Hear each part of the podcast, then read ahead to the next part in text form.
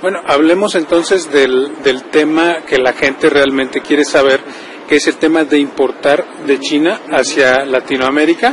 Los temas son similares, las, eh, los trámites son muy similares en América Latina, tenemos sistemas legales a final de cuentas muy similares. Estamos en un, eh, ahorita en un foro internacional muy importante que trae gente de toda América Latina. En nuestra página nos visita gente de América Latina. Y yo quería platicar un poquito que nos dijeras cuáles son las claves para importar con éxito de China y vamos de ahí hablando de lo que tú decías de la propiedad intelectual, eh, del tema de aduanas, del tema de los PAMAS y toda esta cuestión.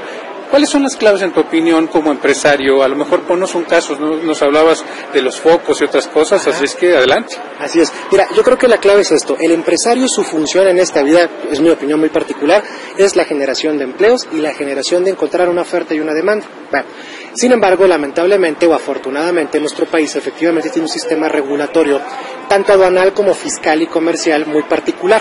Eh, ¿Qué significa esto? Que mi sugerencia siempre es la misma de siempre planeación aduanera, hablando del término de las aduanas y hablando del término de las cómo importar la mercancía respecto al producto que tú pretendes importar.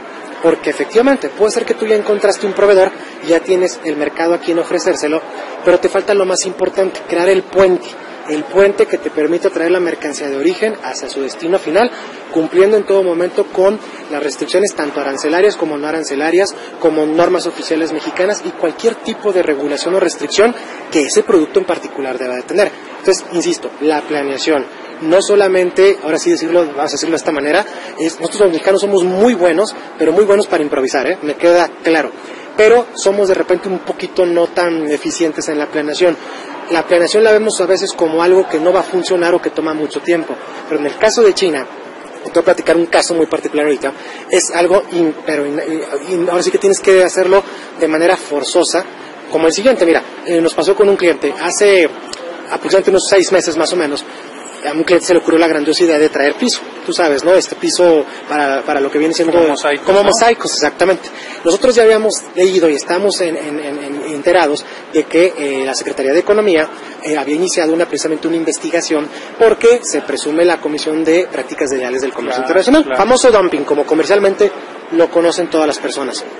Eh, ¿Qué sucedió? Y mi recomendación para este cliente fue, no lo traigas. ¿Por qué? Porque ahorita estamos en el proceso de inicio de investigación. ¿sí? Los que nos dedicamos a esto sabemos bien que ese proceso de inicio de investigación va a terminar con una resolución preliminar y probablemente